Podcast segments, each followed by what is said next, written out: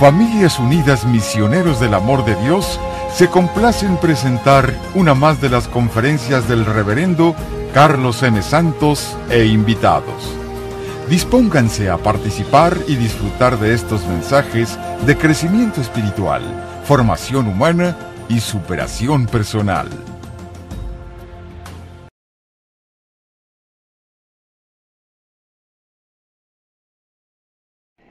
El ego.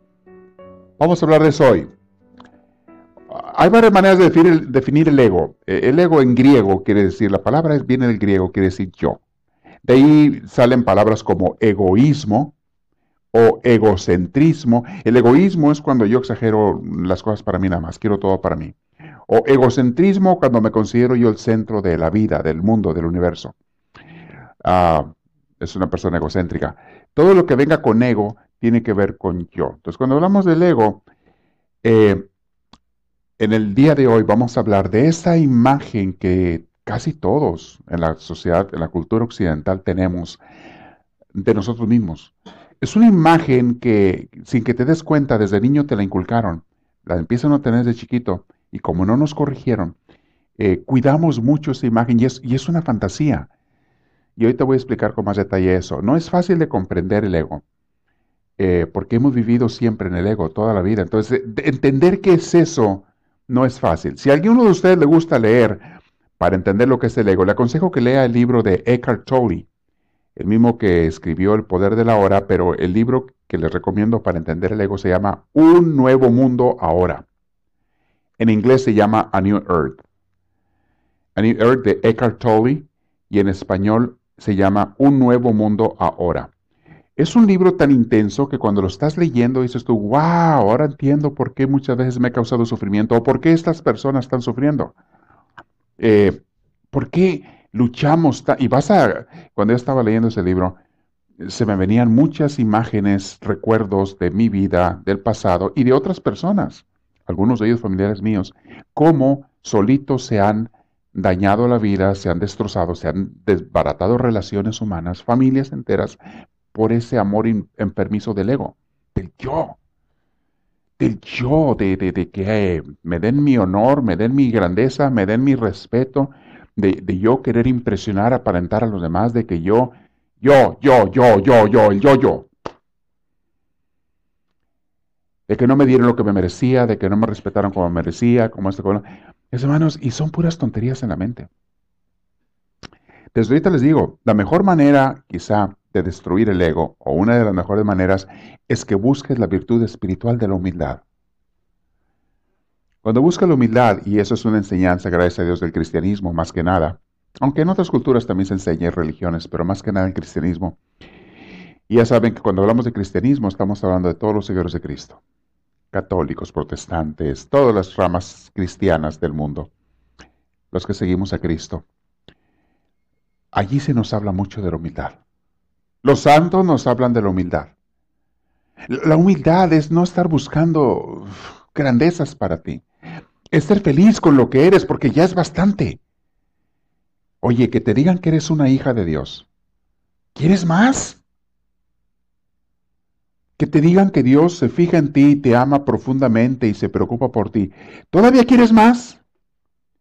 ¿Qué más puedes pedir que eso? Que te digan que Dios se preocupa porque tengas lo necesario para cada día. Tú haz lo que te toca hacer nada más. Que Dios quiere que no sufras, que goces en esta vida y que Él te acompaña y que Él te carga hasta en sus brazos de una manera eh, alegórica muy hermosa. Se nos dice, cuando estás pasando por problemas difíciles, yo te pregunto, ¿todavía quieres más? Anoche me pasó algo bien interesante. Estaba haciendo, no podía dormir. O sea, me desperté muchas veces en la noche. Y este, pero yo no me desespero por eso. O sea, yo cuando no puedo dormir, eh, lo que Dios quiere, es más aprovecho para platicar con Dios. Desde el principio, cuando estaba haciendo mi oración, escucho que Dios me dice, ¿qué quieres que te regale? Como muchas veces me ha dicho, pídeme lo que quieras. Y yo digo, ay, sí, Señor. Siempre te digo, y ¿para qué quieres que te lo repitas? Ya sabes lo que yo quiero. Y lo que yo siempre pido Dios me pide, pide un deseo, es, es el Espíritu Santo. O sea, a Él. ¿Acaso puedo pedir algo más grande que Dios para mí como regalo? Yo pido lo más grande, yo me voy en grande. Yo no ando con pequeñeces, tonterías de que dame la lotería y que... Eh". Ve a la gente que tiene lotería más miserables que tú y que yo a veces. No, yo no pido eso.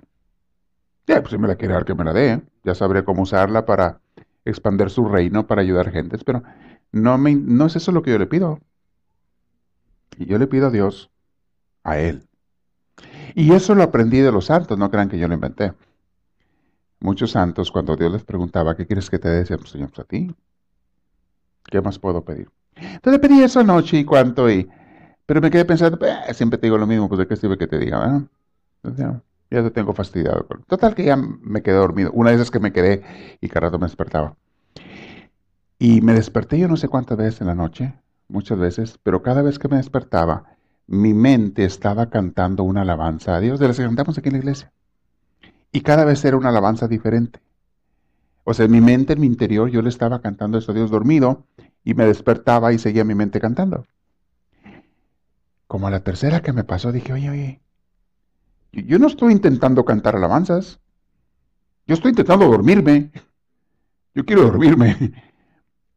Me di cuenta que no era yo el que estaba cantando. El Espíritu Dios me estaba inspirando a cantar y a alabar. Y me daba mucho gusto hacer, que me despertaba en cada momento y en la mañana también que me desperté con alabanzas a Dios en mi, en mi mente y en mi corazón cantándole a Dios. Y dije, si me diste lo que te pedí, ¿verdad? Anoche. Porque era Él el que estaba cantando por mí, el Espíritu Santo. ¿Qué más quieres en esta vida? ¿Por qué estamos con ese ego, con ese sentimiento de querer ser más, de querer ser más importante? Miren cómo empieza el ego, mis hermanos, desde la infancia. Dice un, monje oriental que se llama Chandakirti, dice lo siguiente. Los bebés, y eso es cierto, psicología te lo explican también, los bebés primero descubren el yo. Cuando un bebé nace, su mente no, no relaciona que él es otro ser ni que papá o mamá o él son seres diferentes. Todavía no razona su mente. El bebé simplemente actúa por instintos, tiene hambre, llora, come y está contento, lo hacen reír y está feliz, eh, tiene frío, llora, todo es por instintos.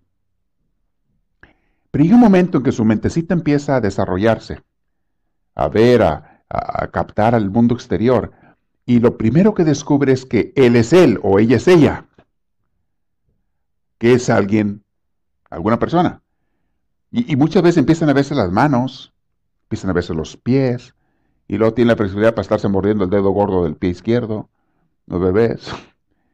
Y, y están viéndose y se están descubriendo a sí mismos. Y dice Chandakirti, primero descubren el yo y se apegan a ellos mismos. Ahí está la palabra mala, apegarse.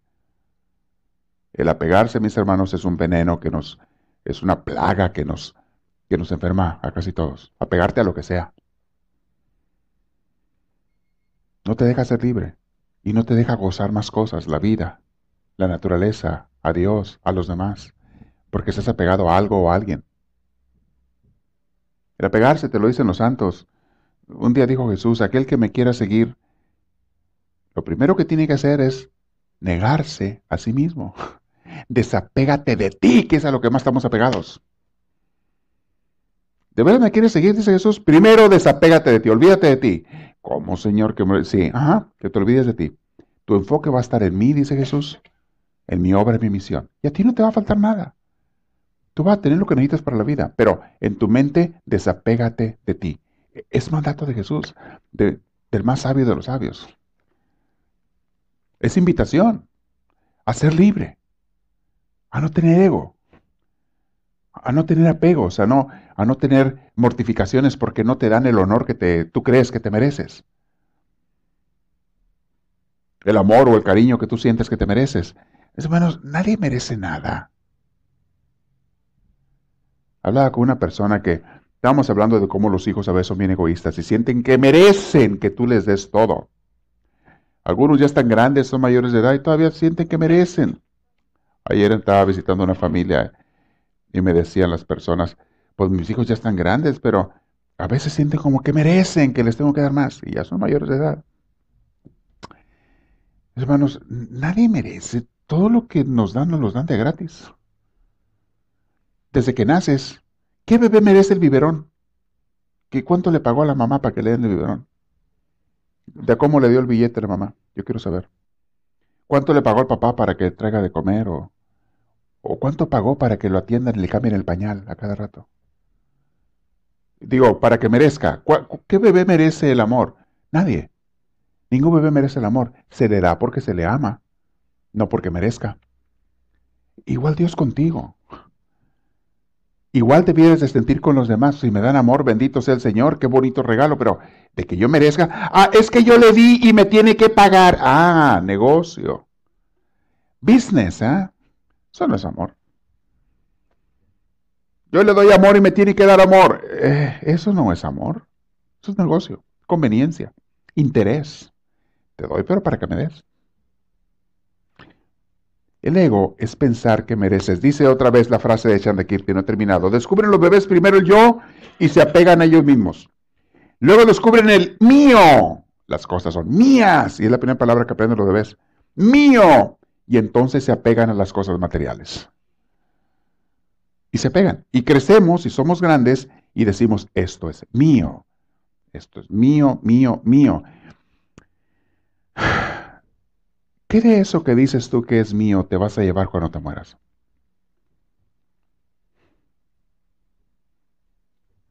Pongan a pensar.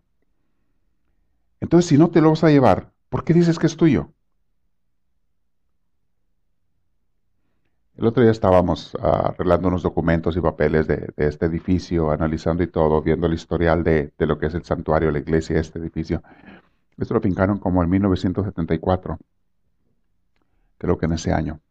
Y primero fue de una, no sé de quién fue originalmente, pero los récords que tenemos es que primero aquí era una iglesia cristiana.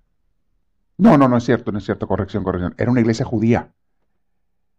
Quizá de las primeras en el área. Esto fue un templo judío. Pero no era así, estaba muy diferente, estaba fraccionado en partes. Después lo compró unos cristianos, no sé de qué religión, alguna religión protestante, pero ellos lo tuvieron y le hicieron más cambios. Después lo compró una iglesia hindú y estuvieron aquí varios años. Hindús. Y luego se los compramos nosotros a ellos, a los hindús. Eres un templo, templo, católico cristiano. ¿Qué va a ser este templo dentro de 20, 50 o 100 años? No sé, pero probablemente ya no va a ser lo que es ahora. Todo cambia. Probablemente vamos a estar en otro lugar más grande, Dios quiera. O en lugar más accesible, o donde haya más campos para los niños. Es una cosa que me gustaría futuro, si Dios lo permite, eh, donde haya canchas, más estacionamiento, salones más amplios, etcétera. Quizá un santuario con más gente y todo. Yo no sé, yo no sé. Lo que Dios quiera. Pero ahorita seguro que dentro de unos años probablemente ya no vamos a estar aquí. Todo cambia. La casa o el departamento donde tú vives, ¿tú sabes cuánta gente pasó por ahí antes que tú? ¿Nunca te has puesto a pensar en eso? ¿Y, ¿Y, tú crees que ahí te vas a quedar para toda la eternidad? Pase paso.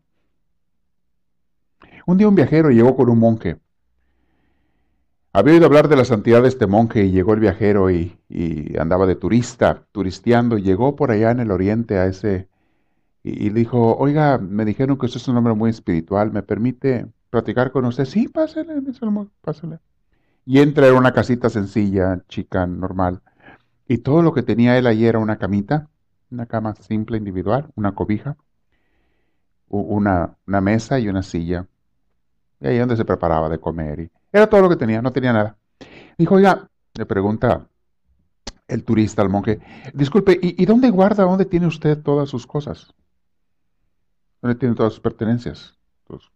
Ropa, zapatos, eh, no sé, arreglos. ¿Dónde tiene usted todas sus pertenencias? ¿Por qué no las tiene aquí? Y le contesta el monje, ¿y dónde tienes todas las tuyas? ¿Por qué no las traes aquí? Dice, no, no, no, dice el turista, yo nomás vengo de paso. Exactamente, yo también, nomás estoy aquí de paso. No me voy a quedar en este mundo. Tarde me me voy a ir de este mundo. Estoy aquí de paso. ¿Por qué no entendemos eso? ¿Por qué seguimos apegados a las cosas, especialmente al ego, al yo? Un gran error, mis hermanos, que la gente comete por el ego es juzgar al mundo y, juzgar a las personas y pensar que ellos están en lo correcto. Eso, eso parte del ego. Yo sé más que los demás. Cada vez que oigas a una persona criticar a otra, inmediatamente date cuenta que esa persona está llena de ego. O sea, ¿tú estás diciendo que tú sabes más o eres mejor que los demás? ¿Que eso que estás criticando? ¿Te crees superior? Eso es ego. Soberbia también se le conoce. Un orgullo malsano. Una enfermedad. Nadie es más que nadie. Unos están más acertados y otros más equivocados, eso sí.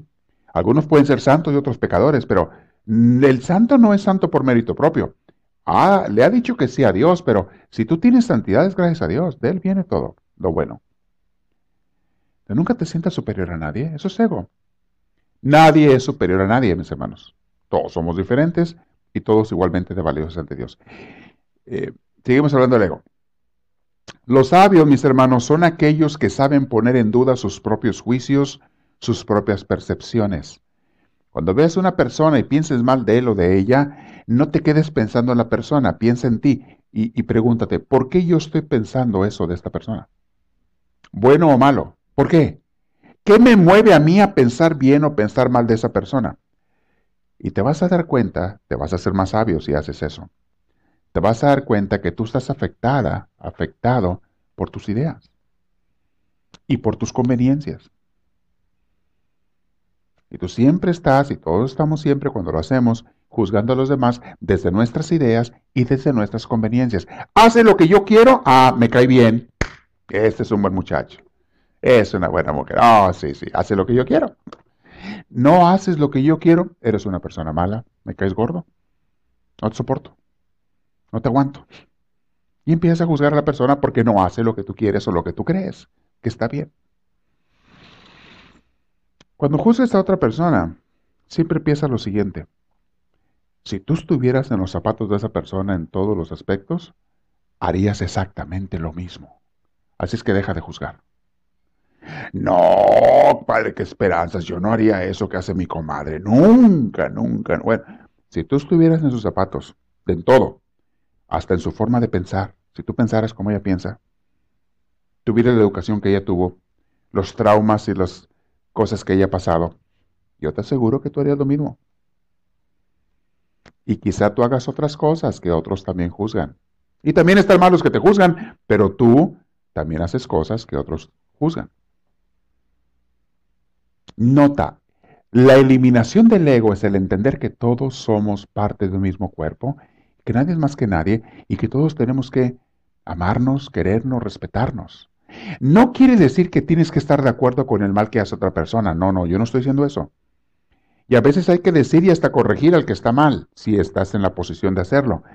Pero no juzgarlo y sentirte superior, no. Juzgarlo y sentirte superior al otro, no. El único que tiene derecho a juzgar es Dios y ni Él siquiera lo hace a veces, porque siempre te termina perdonando. O sea, no te juzga, te perdona. ¿Cuántos de ustedes tienen un GPS? Ahora todos en el teléfono traen GPS.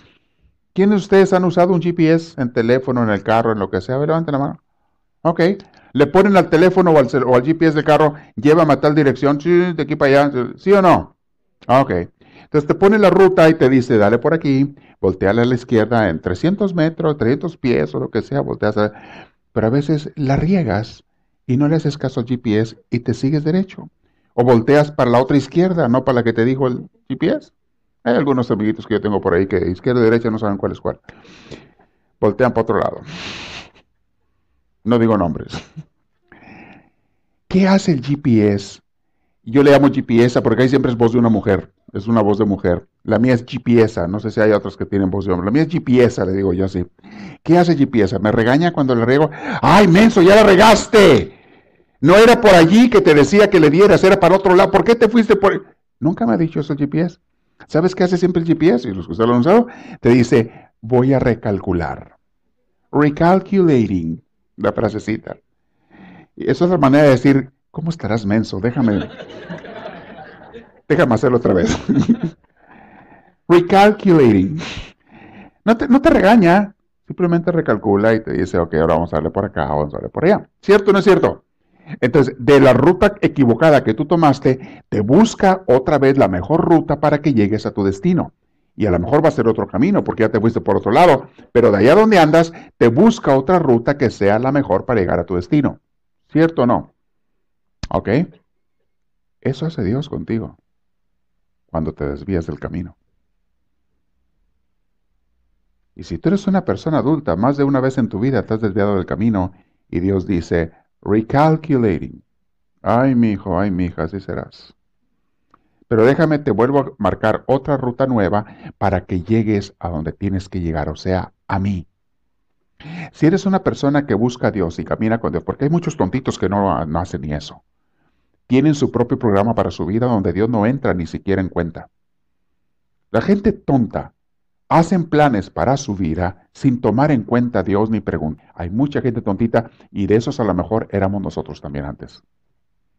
Y a lo mejor vemos algunos por ahí, se nos van las patas por ahí de repente y, queremos hacer nuestros planes y luego nos salen como que, ¿le preguntaste a Dios?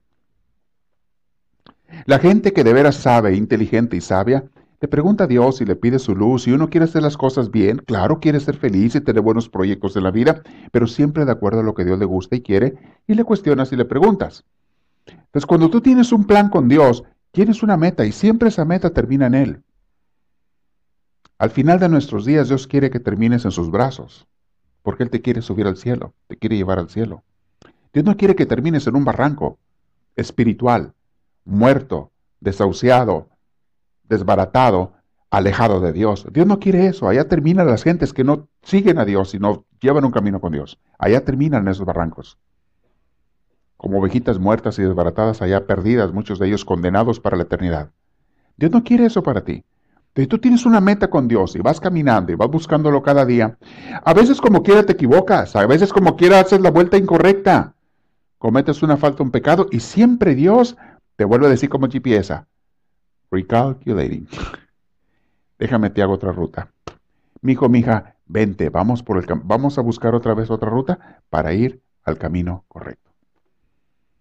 A lo mejor te va a regresar, si no hay una ruta mejor, te va a regresar a donde ibas. Te desviaste un rato, te distrajiste y luego te regresa a donde ibas para que sigas por la misma ruta. O te mete por otra calle o lo que sea, pero siempre Dios te quiere llevar al destino final. Elimina ese, esa imagen de ti de que eres superior, de que eres más que los demás, de que te comparas con otros. No, quiérete sí, ámate sí. Eso Dios quiere que lo hagas. Pero no, no tengas un ego, un yo superior, un yo orgulloso y soberbio. Estaba leyendo un artículo de psicología esta semana, que se lo mandé a algunos de mis maestros aquí para que lo enseñen a la gente, a nuestra gente. Muy interesante que habla, eh, un, maestro eh, guía este estudio, escribe un libro, un maestro de la Universidad de Texas en Austin, de la UT University en Austin, Texas. Es un maestro de psicología y no sé si también sociología. Y escribe un libro al respecto. Pero no solamente él, sino que se junta con varios expertos en la materia para hablar de lo que es la autoestima, para estudiarla primero. Hicieron muchos estudios de la famosa autoestima. Y ya ven cómo los maestros en las escuelas siempre quieren o te dicen, levántale, psicólogos también, levántale la autoestima a los niños. O esta persona, esta señora, esta mujer tiene su autoestima caída, hay que levantársela. ¿Y cómo le levanta la autoestima? Diciéndole cosas positivas. Ay, qué bonita estás, ay, qué inteligente eres, ay, tu muchacho, qué capaz eres, que esto, que el otro. Así le quiere levantar la autoestima a las personas. Y dice este profesor, dice, eso es tan falso, tan pasajero, tan sin durar. Porque siempre esa manera de levantarte la autoestima tú solo o que otros te la levanten, siempre se va a acabar otra vez porque es contingente a que las cosas salgan bien. Por ejemplo, si mi autoestima se vino abajo porque alguien no me quiere o no me ama, o porque me siento que estoy fea o feo, o porque me siento que fracasé en el trabajo o en el proyecto o en la empresa o en el negocio, mi autoestima se viene abajo, nada me va a levantar la autoestima más que vuelva yo a triunfar en eso que fracasé. Pero ¿quién te garantiza que en eso que triunfas no se va a caer otra vez? Y segundo, muchas veces la autoestima se finca en comparación con los demás. Oh, soy la más bonita del salón. Uh, mi autoestima está elevada. Pero de repente llega otra más bonita que tú. Uh, te vas al suelo. Y dígame usted, por bella que sea, si no hay otra que está mejor. Al menos en tus ojos. Los hombres, ¿cuál es tu autoestima? Oh, no, pues que yo soy muy inteligente, que tengo buen trabajo, que tengo mucho dinero, que tengo... Ok, dime si no hay otros que tienen más que tú que eso. Entonces tu autoestima se va a venir al suelo, depende con quién te compares. Es una falsedad eso de la autoestima. Y dice este profesor, no es la autoestima lo que tenemos que fincar en nosotros mismos y en otra gente. Es la autocompasión lo que hay que fincar.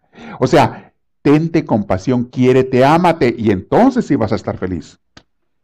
Y dije yo, mira, este amigo le llegó a lo mismo que Dios nos dijo hace dos mil años en la Biblia. Pero él le llegó por el lado de la psicología. Ámate a ti mismo y ama a tu prójimo como a ti mismo.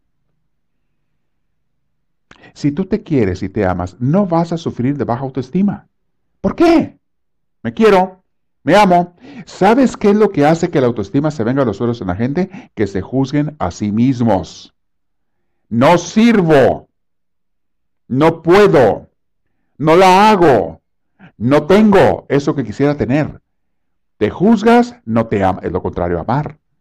No te amas y se viene a los suelos autoestima. ¿Qué es lo contrario a no juzgarte? No es el echarte porras y humo tú solo y sentirte superior a nadie. No, es el simple y sencillamente amarte y quererte y sentirte feliz contigo misma, contigo mismo. ¿Por qué no eres feliz contigo misma, contigo mismo? Porque te estás juzgando. Porque quisieras ser diferente o tener otras cosas que no tienes. Una cosa es estar creciendo y mejorando y otra cosa es que te desprecies. Eso es muy diferente. No te desprecies jamás porque Dios no lo ha hecho y no quiere que tú lo hagas contigo tampoco. Me hizo muy interesante ese libro de, este autor. Estaba leyendo y leí un, artículo que, que, este, en pocas palabras o en cuatro páginas lo que es el contenido del libro. Y se lo voy a compartir luego, con más detalle, en las clases del sábado. Mañana voy a hablar sobre la humildad. Es el tema de mañana y probablemente toque un poco ese tema. Para aquellos que les gusta perdérsela, se lo van a perder. más les digo a las 10 de la mañana. Pero la, autoestima, mis hermanos, no sirve para nada, o sea, el querer fincarla, lo que tienes que fincar es amarte y automáticamente ya no hay baja autoestima. Automáticamente. La autoestima yo siempre, yo lo he definido como inflar un globo. Inflas un globo y tarde o temprano se termina desinflando. Otra vez. ¿Y cuántas veces lo tienes que estar inflando? ¿Y cuántas infladas va a aguantar antes de que se reviente? Es una falsedad eso. ¿Y cuántos psicólogos baratos te hablan de eso? ¿Y cuántos maestros de escuela quieren levantar la autoestima a la gente? Y hasta tienes amigos, amigas que te quieren levantar la autoestima y quizás su intención sea buena, pero es el, acercamiento equivocado. No es la manera. Ok, seguimos hablando. Estamos hablando del ego y las cosas que te... Que entiendas también que nada es permanente, todo cambia. Las relaciones humanas cambian, mis hermanos, sin cesar. Si tú no te has casado y te vas a casar, te voy a dar una surprise bien interesante. Quiero decirte que el pelado con el que te cases, en cinco años va a ser otro pelado, no va a ser el mismo. Te guste o no te guste, porque nadie permanece igual. La mujer con la que te cases, y los que ya están casados saben perfectamente de qué estoy hablando. La mujer con la que te cases en cinco años no va a ser igual, va a ser diferente. Va a pensar diferente, va a actuar diferente, te va a ver diferente y hasta las cachetadas te las va a poner diferentes también, porque va, a agarrar experiencia. Los pellizcos van a ser más dolorosos porque ya vas a ver dónde duele más. Todo y todos cambian. Ahora, no quiere decir que cambiemos para mal siempre, no. Si las cosas salen bien, tu pareja o tu amigo o tu hijo o tu papá, si las cosas salen bien, las personas van a ser mejor o, igual de buenas, diferentes, pero igual de buenas. Que para ella queremos tirarle todos. Un matrimonio que dura, las personas cambiaron, pero siempre son, hacen el esfuerzo por ser personas buenas, él y ella. De que van a cambiar, van a cambiar. Hay novios que se desilusionan porque primero viene la atracción y la emoción del noviazgo inicial. ¡Oh! Y luego de repente la persona empieza a cambiar, el otro. Y, tú también, no lo quieres aceptar, pero tú también empiezas a cambiar. Y entonces viene la desilusión. Y es por la ignorancia, por no saber que todo cambia y todos cambiamos. Nada permanece igual. Esto lo he explicado yo varias veces y la semana pasada creo que mencioné algo de eso. Nada permanece igual. Los pueblos cambian, las ciudades cambian, los bosques cambian, las plantas cambian, los animales cambian, el agua cambia. Yo mi primer shock que llevé con respecto al cambio fue, yo de niño, las, de las cosas que más recuerdo con amor y cariño era el río donde mi padre nos llevaba a pescar.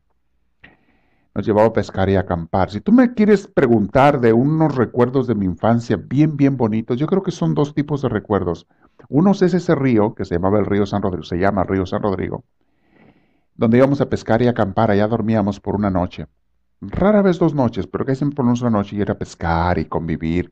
Era mi hermano, mi papá y yo, y a veces iba un amigo de mi papá también. Irnos a pescar allá al campo. Y la otra era las fiestas de Navidad en mi casa. Cuando celebrábamos Navidad, que mi mamá nos hacía alguna cena y que... Esas dos cosas que nos dábamos regalitos simples, pero son las que más recuerdo con mi infancia. Pero, ok, dejé de ir a aquel río cuando tenía como 14 años que me fui al seminario, a seis horas de distancia. Dejé de ir a ese río San Rodrigo por no sé por cuántos años, por 10 años tal vez. No, no sé, no me acuerdo. El caso es que años después volví. Un día llevo unas vacaciones. Oye, le dije a mi papá, ¿por qué no vamos allá a pescar? Pues vamos. También era el río donde nos íbamos a hacer los picnics, en el, muchas veces en la, los fines de semana o en, eh, llevaba a mi mamá la canasta de comida, nos bañábamos en el río, era feliz bañándome en el río. No me podían sacar del agua era el pleito de mis papás en la tarde porque yo ya tenía cinco horas ahí, no me quería salir del agua. Yo andaba feliz ahí. Me decían que me iba a convertir en pescado, decían mis papás. Yo estaba encantado. Y diez años después de que dejé de ir, más o menos, no me acuerdo el número exacto, fui. Como dicen aquí ustedes los, los teenagers, oh my gosh. Cuando vi el famoso río. Yo tenía mi imagen que se me había quedado del río, de los lugares, conocía cada recodo del río en esa área donde íbamos los árboles, estaba todo cambiado. Ya el río había cambiado un poco de curso y ya no estaba tan limpio como estaba antes, porque ya había ido mucha gente que era marrana y cochina y tiraban botes y tiraban... Sí, la gente marrana siempre echa a perder todo. Y hay gente marrana y cochina. Niños, jóvenes y adultos. Y entonces habían llegado gente de otras ciudades a la ciudad de nosotros, como siempre buscando las fábricas, buscando los trabajos, habían venido. Y mucha gente de esa ya, ya no amaba la tierra como la amábamos nosotros, nuestra tierra. Ya no amaba los lugares. Y era gente marrana y cochina. Algunos venían de los suburbios de las ciudades, de lugares donde la basura la tiran ahí afuera. Iban ahí a esos lugares y acostumbraban tirar la basura allí, donde fuera en vez de recogerla y llevársela. Me llevé la desilusión de mi vida cuando vi ese río. Me dio una tristeza y un dolor. Dije, ¿por qué? Si esto era tan hermoso. Esto era tan bello. El agua ya no estaba tan limpia y luego me enteré que río arriba se habían puesto unas colonias de gente que la suciedad de sus casas la aventaban al río. Todo tipo de suciedad de sus casas. Se echaban al río más gente marrana y cochina. Yo me sentí tan triste, tan desilusionado. Y ahí fue mi primer choque con la realidad en ese aspecto. Todo cambia. Eh, a veces no se hace peor las cosas, a veces se hacen buenas o mejores, o diferentes, buenas, pero también a veces se hacen peor. Si tú aceptas esto, que estamos de paso, dejas de apegarte a las cosas. Recuerdo un cuento que les he contado también en uno de los cursos. iban dos personas, se cayeron a un precipicio los dos, no se, se estaban peleando y se cayeron al precipicio. Y van cayendo y viendo que está muy lejos del precipicio, pero se va acercando al suelo cada vez más. Y la pregunta es, ¿Sería lógico que empezaran a pelearse uno con el otro por, la ropa que traen puesta o porque el otro piensa diferente que yo cuando van cayendo? ¿Tendría sentido que se empiecen a pelear por ideas, por pensamientos, por, porque uno es comunista y el otro es capitalista, y porque eh, uno es protestante y el otro es católico, y que estén peleando en la caída? ¿Sería lógico? Podría estar más locos que una cabra estos mensos? Ya se van a matar. ¿Y están peleándose por religiones? ¿Están peleándose por política? Están ambicionando quitarle la camisa uno al otro, el dinero uno al otro, están robando. ¿Tú crees que sería lógico? Se van a matar, piensa en otras cosas, olvídate de pelearte con nadie. Pues quiero que sepan que todos ustedes y yo vamos cayendo por un barranco. Allá abajo está la muerte el día que nos vayamos. Simplemente que es un barranco largo, para unos más, para otros menos, pero todos vamos por un barranco. Entonces, ¿para qué nos estamos peleando? Si todos vamos a morirnos.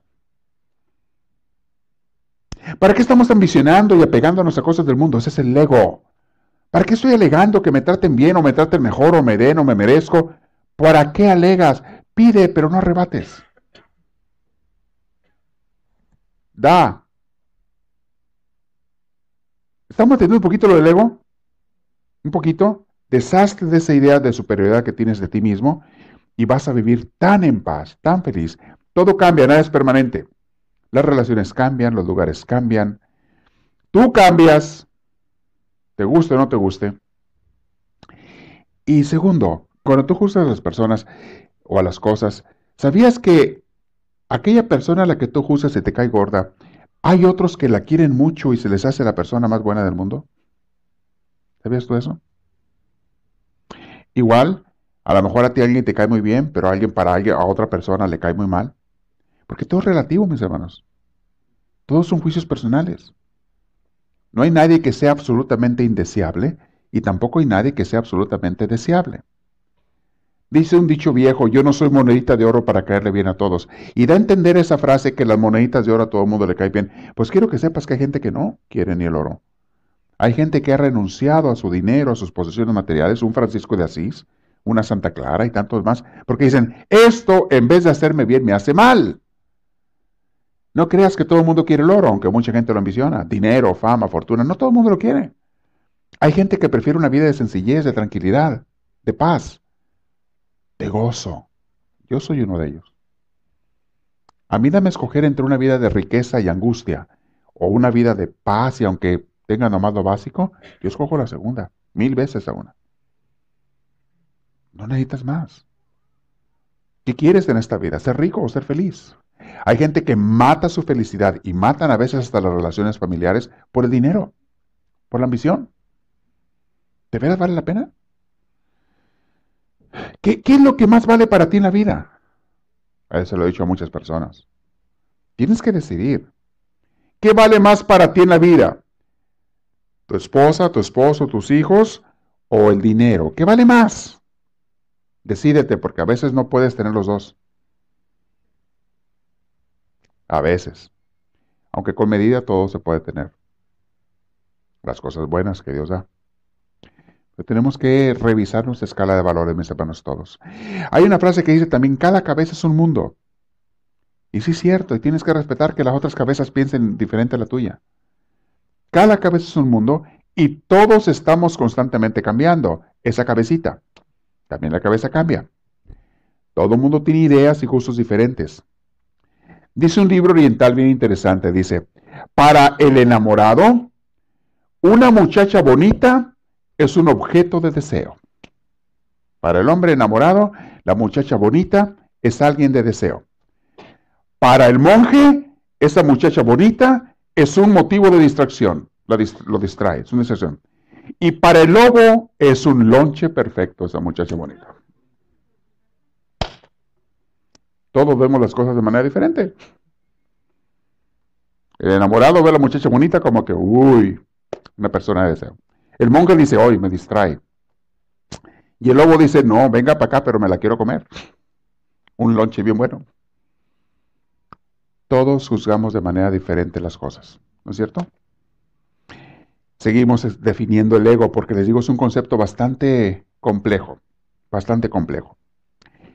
La mayoría de la gente vivimos en una neblina mental. La mayoría de la gente, entiéndame esto por favor. Si usted no entiende nada más esta noche, entienda por lo menos esto que voy a decir ahora. La mayoría de la gente no vemos con claridad las cosas. Porque siempre esa neblina mental de nuestras ideas, pensamientos y convicciones nos impiden ver la realidad como es. Vemos las cosas y las personas juzgándolas, ya no la estás viendo como es. Esa persona que te cae gorda la estás viendo con tus ideas de por qué te cae gorda. Y tú ya no te permites observar a esa persona si te cae gorda o no. O sea, si de veras vale la pena, o a lo mejor ya cambió, no quedamos que todo cambia. Recuerdo cuando estaba en la, en la primaria, tenía amigos, como todos, algunos que eran mis amigos, buenos compañeros, y dejamos de vernos cuando cambiamos de escuela y de ciudad. Años, años después, me acuerdo por ejemplo que era mi mejor amigo, se llamaba Toño, en la infancia. Mi amigo Toño y yo éramos de, vivíamos como una cuadra de distancia. Yo vivía en un rancho, pero a las dos cuadras comenzaba el pueblo y mi rancho era el último y todavía sigue estando así. Es región de donde empezaban los terrenos de siembra y todo para el otro lado. Y mi amigo y yo nos juntábamos, yo iba mucho a su casa, estaba como unas dos cuadras de mi casa. Y nos, nos conocimos jugando béisbol, nos juntamos ahí los, los de la colonia allá, me iba yo con ellos a la colonia a jugar béisbol. Y este, y pues Toño y yo nos encantaba cazar pajaritos, andábamos en eso. Que ahora me arrepiento de haber matado pajaritos, con resorteras. Éramos buenos para la resortera, nos encantaba. Y, y, tirando al blanco y andábamos divirtiéndonos jugando, lo jugábamos béisbol. Luego yo iba a su casa, oíamos las radionovelas en su casa de él. él no se me olvida, era, era Porfirio Cadena, El ojo de vidrio y chaleco de malla. ¿Ustedes no oían esa radionovela? No se hagan, algunos de ustedes sí, ¿para qué se hacen? Uy, estaban fascinados en las tardes oyendo. Entonces, que era mi mejor amigo y conviví con él muchos años. Y bueno, bueno, a los 14 años me fui al seminario y dejamos de vernos.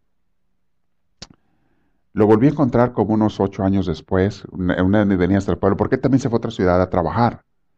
Y se casó y se fue a otra ciudad. Y luego me lo encontré yo en una vez que vine a mi pueblo. Y lo fui a saludar yo con aquel gusto. Él me saludó bien, pero muy seco. Eh, respetuoso, pero seco. Era otro. Y seguro que yo también era otro. Tal vez él me vio y dijo, ay, que cambiado está este Carlitos, o sea, ya no es el mismo. Pues sí. Lo más que tú no te das cuenta de que tú cambias. Como vives contigo mismo todos los días. No te das cuenta de tus cambios. Pero gente que te deja de ver por años, luego te ve y te dice, oye, qué viejo, digo, perdón, qué cambiado estás. Ayer me dio mucha risa porque estaba, eh, estaba hablando con unas personas y estaban platicando este matrimonio de su hija, eh, pues que está pensando casarse y todo. Y, y yo ya le hice los 15 años, hace, hace unos años. Y digo, pues, ¿qué, ¿qué, edad tiene tu hija ahorita? Me dice, 25. ¡Wow! ¿Ya pasaron 10 años de que le hice los 15 años? Y dice, sí. Digo, mira, hombre, y yo igual de joven. Yo sigo igual de joven. Se atacaron de risa que ellos estaban. Ustedes hacen viejos, le dije a los papás. Ustedes hacen viejos, pero yo no. Yo sigo igual de joven. Estaba atacado de risa, pero yo pensaba, de veras, cómo pasa el tiempo y cómo todo cambia, todo pasa, todo, todo, todo, todo. Nada se queda igual. Ok, distingue, analiza, medita tus formas de pensar. Por favor, ¿quieres ser sabio, sabia? No te creas lo que tú piensas todo el tiempo a la hora que lo piensas. Siempre juzga, desarrolla un sentido. Es otra enseñanza de sabiduría para esta noche. Si no es que llevar muchas. Siempre juzga lo que tú estás pensando, porque muchas veces te vas a dar cuenta que estás equivocado en tu forma de pensar, o que por lo menos no es exactamente como tú crees las cosas. Nunca te tragues tus propios pensamientos, porque nuestra mente se deja a veces llevar por hasta por las emociones. Ando yo deprimido, ando eh, angustiado o estresado porque tengo un pendiente, una preocupación, un problema, y de repente todos me caen gordos. ¿Es cierto que ellos caen gordos, son malos? No, el que anda mal es uno. O andas muy eufórico, andas feliz, andas en tu día de felicidad, de repente todos te caen bien. Qué bueno, me da mucho gusto, pero ponte a pensar que eres tú el que está cambiando y qué bueno, ojalá siguiera así, pero la realidad es que no. No dura uno siempre así. No te creas de todo lo que tú sientes, especialmente los sentimientos son más locos que los pensamientos. Más locos que los pensamientos son los sentimientos. Cambian, varían, se equivocan, cometen errores. Nunca tomes decisiones basadas en los sentimientos, porque ahí es donde uno mete las cuatro patotas.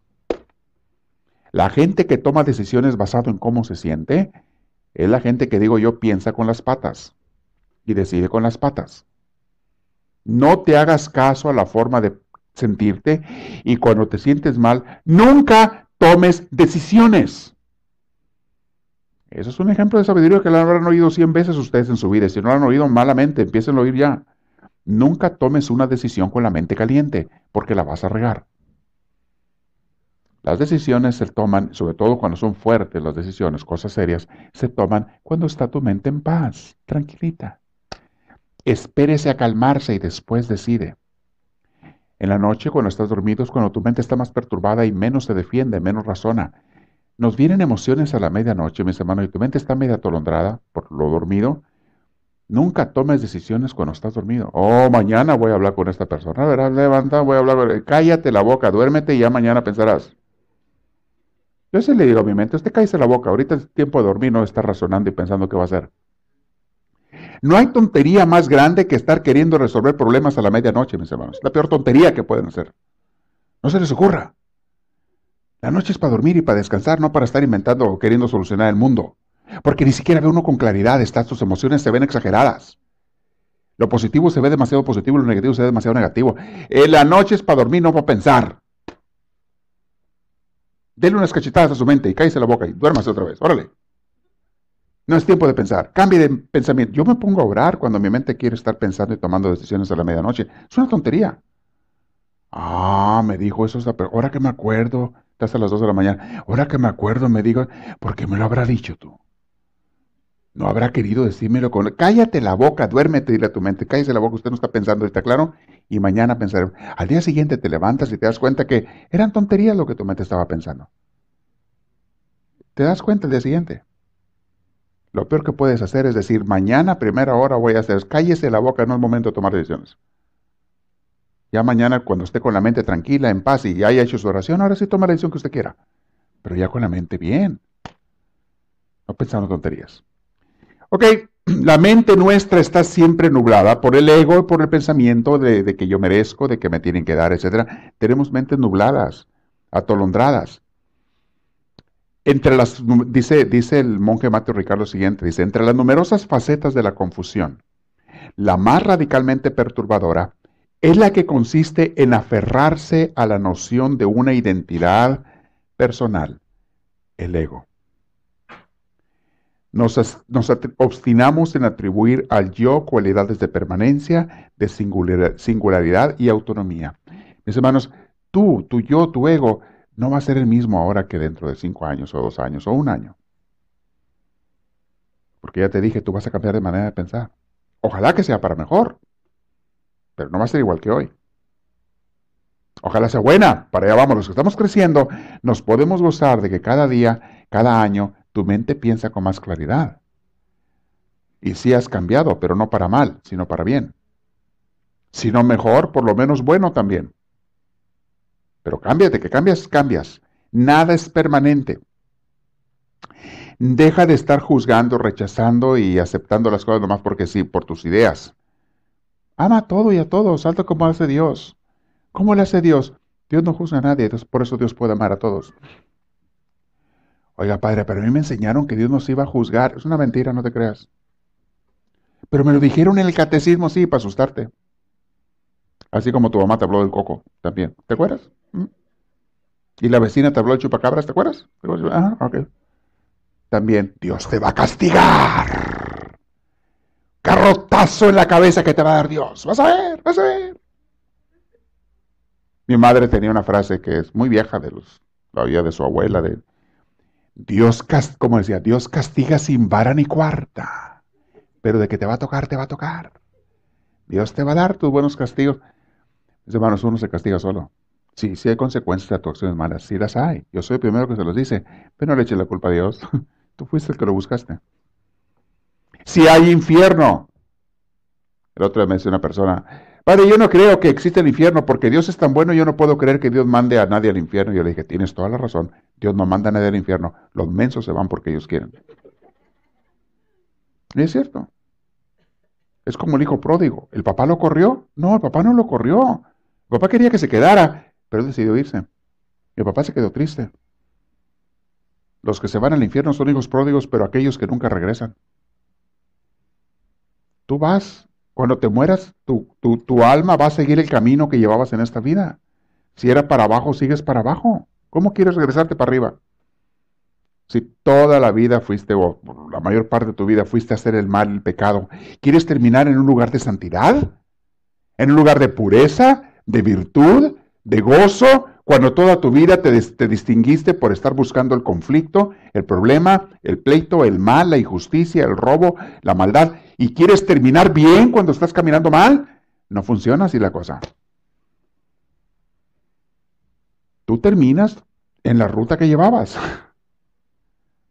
Llámese cielo o llámese infierno. Es la ruta que llevabas en esta vida. Ah, te dedicaste a estar destruyendo gentes y hablando mal de ellos y todo. ¿Y quieres terminar en el cielo? No, mi hermano, allá no terminan los que andan dañando gentes. Estás equivocado. Ese es el, otro lado.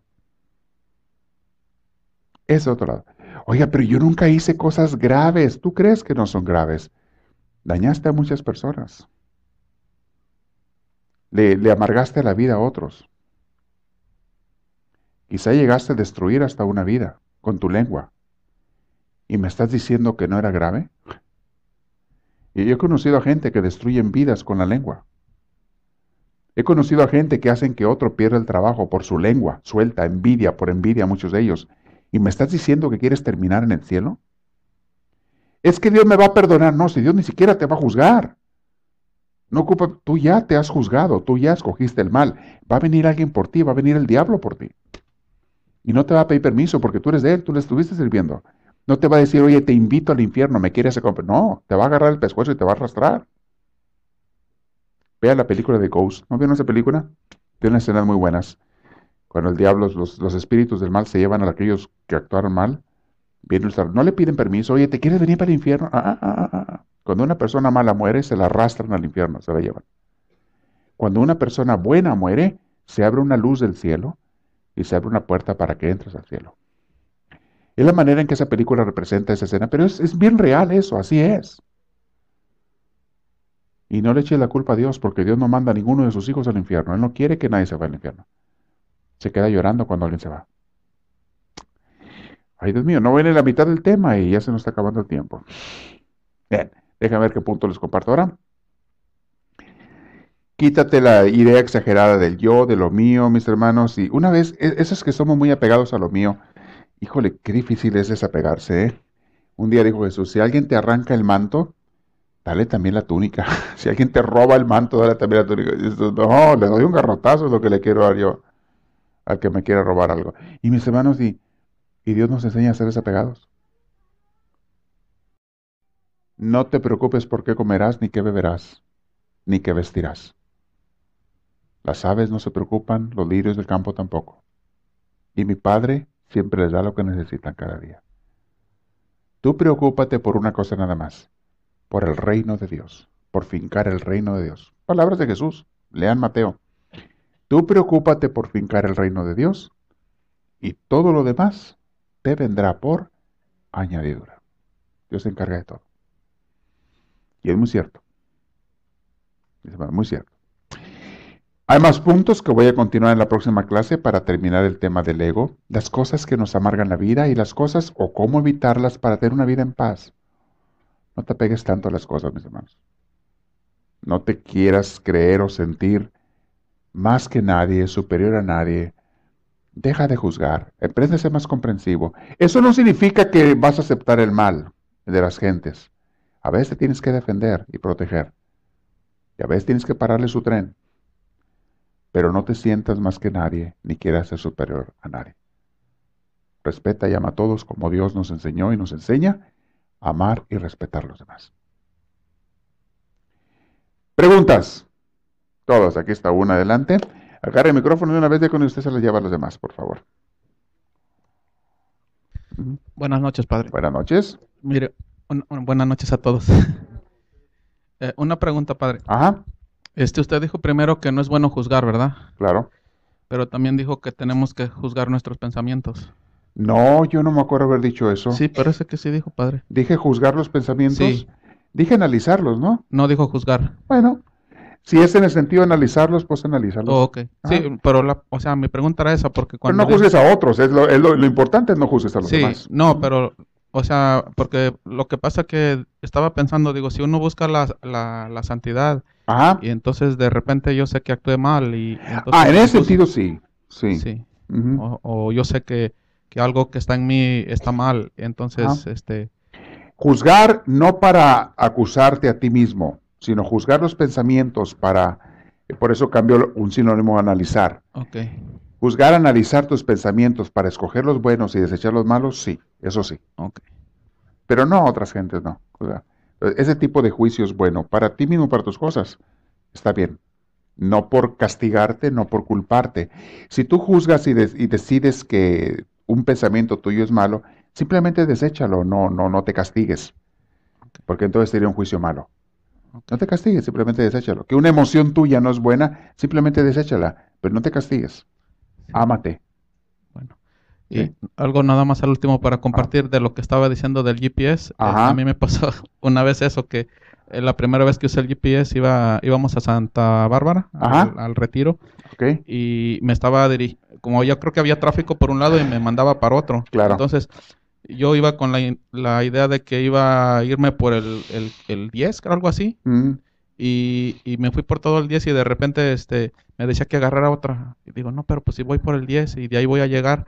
Y, y al último me perdí, pero de repente este, iba con alguien más y me dijo, ¿sabes qué? Vamos perdidos. Le digo, oh, sí. Entonces ya le digo, ¿sabes? Con razón me está diciendo que me vaya para otro lado. Sí, no le hacías caso. Ajá. No, ya cuando agarré el camino y nos fuimos por ahí, este, íbamos disfrutando más el camino. O sea, Claro. porque estaba, o sea, era, se me hizo más bonito por ahí. Y se me estaba viniendo a, a la mente esa reflexión, que a veces cuando uno disfruta la corrección de Dios y va Sí. uno hacia el camino que uno le, le vuelve a indicar, o sea, puede uno disfrutar y ser más bonito. Primero sufrimos la pérdida, ¿eh? Ya, Por no hacer caso. Nos perdemos por no hacer caso y sufres cuando andas perdido. Pero en cuanto empiezas a obedecer, Dios te arma otra ruta, te pone otra ruta. Y, y vas a terminar con Dios si le haces caso ahora. Si vuelves a desobedecerlo, te vuelves a perder y vuelves a retrasarte y vuelves a sufrir hasta que le vuelvas a hacer caso. Y así la vida. Cada vez que tú desobedeces a Dios, cada vez que haces lo que sabes que no está bien, desobedeciste, te retiraste del camino, te apartaste, te pierdes, te confundes, andas infeliz, andas confundido y luego dices, ¿por qué? Porque no hiciste caso. No hiciste caso al Espíritu Santo. Y Dios te lo dijo de una o de otra manera y no le hiciste caso. Y Dios te decía, eso no está bien y tú no le hiciste caso. Muy buena analogía esa del GPS. Bueno. ¿Alguien más tiene otra pregunta? Comentario, Por- acá está otra. Muy bien. Si alguien de Anaheim también manden las preguntas, si no tienen, pues, ok, muy bien. Muy bien. A ver, repita. Si hay una pregunta. Hola, buena- buenas noches. Mi nombre es Lupe. Dice, am, ¿qué debo hacer con mis propios sentimientos? Porque escuché que usted dijo que no me, no te comas tus propios sentimientos. No te creas de tus propios sentimientos Mm, y no tomes decisiones basadas en los sentimientos. Eso les dije. Ah, respétalos, cámbialos, eh, si hay que cambiarlos o a- acéptalos que estén bien. Los sentimientos de alguna manera son una brújula, ¿eh? Eh, sobre todo para la cuestión natural. Los sentimientos a veces nos hacen escoger lo bueno y rechazar lo malo, pero también los sentimientos pueden equivocarse mucho. O sea, no le hagas caso totalmente a los sentimientos. Y cuando se trata de tomar decisiones mayores, no te bases en los puros sentimientos. Ayudan como guía, pero no te bases en eso. Cuando tú vuelas un avión, los que somos pilotos de avión, eh, lo primero que te enseñan cuando estás volando por instrumentos, porque hay dos maneras de volar un avión. Una es por referencia visual. Tú vas viendo para abajo la tierra, los freeways, los lagos, los ríos, las montañas. Tú sabes dónde estás, ves los pueblos y te guías por esa referencia visual. Y existe la otra manera de volar que es por instrumentos. Por instrumentos es cuando es de noche, no ves para abajo, o estás arriba de las nubes, no ves para abajo más que nubes, o estás en medio de las nubes, no sabes dónde es arriba y dónde es abajo, en medio de las nubes. Lo peor que puedes hacer, lo peor que puedes hacer como piloto de avión, es hacerle caso a tus sentimientos. Porque el cuerpo cuando vas en el avión siente que vas de lado cuando vas derecho, o siente que vas derecho cuando vas de lado. Es muy engañoso los sentimientos. Tienes que obedecer a los instrumentos. Lo que los instrumentos te digan, eso tienes que hacer. Te lo repiten mil veces cuando estás sacando tu licencia para volar por instrumentos. Te lo repiten, te lo repiten y luego te ponen los exámenes, te lo hacen a propósito. Te tapan los ojos cuando vas, así no ves hacia afuera nada, solamente ves los instrumentos y el instructor que está al lado te voltea el avión al revés, te lo motea por todos lados y te dice, enderezalo y componlo porque si no nos estrellamos. Y te suelta el avión y a ver cómo lo compones. Y lo tienes que componer basado en los instrumentos. No le hagas caso para nada a los sentimientos. Y luego el sinvergüenza a veces agarra un sticker y te tapa uno de los instrumentos. Ups, se descompuso este, te lo tapa. Con los otros instrumentos, enderezanos y componos. Sálvanos. Claro, todo eso lo hace en una suficiente altura, bastante alto, para que si tú la riegas y no lo haces correctamente, él toma el avión y lo endereza. No pasa nada. O sea, siempre lo recuperas, no hay ningún peligro. Pero tú tienes que tener la capacidad de corregir las cosas basado en los instrumentos, no en tus sentimientos. Igual en tu vida, si tú tomas las decisiones basado en lo que sientes, las riegas porque las riegas. No, no siempre, pero pues nomás como el 90% de las veces. Oye, tú te vas a casar con ese fulano simplemente basada en los sentimientos. Ándele. Es que siento bonito. Pero estoy con ese. Oye, amiga, pero es un marihuano y es eso. Pero yo siento bonito y, yo se lo voy a quitar. Ándale, mensa. Así han caído más de cuatro. Con el que yo lo voy a corregir. Mi madre tenía una frase también que decía, si eso hace de rendido, ¿qué hará de aburrido? Si ahorita que anda disque enamorado de ti sigue haciendo sus taranzadas ahí, ¿tú crees que se va a corregir cuando ya esté aburrido de ti? Acuérdate que después del enamoramiento viene el aburrimiento, ¿ya se te olvidó? No, no tomen decisiones basadas en sentimientos. Usen la razón, la inteligencia, usen las enseñanzas de Dios, sobre todo. La palabra de Dios nos da mucha luz para saber lo que está bien y lo que está mal, y basado en eso tomar las decisiones.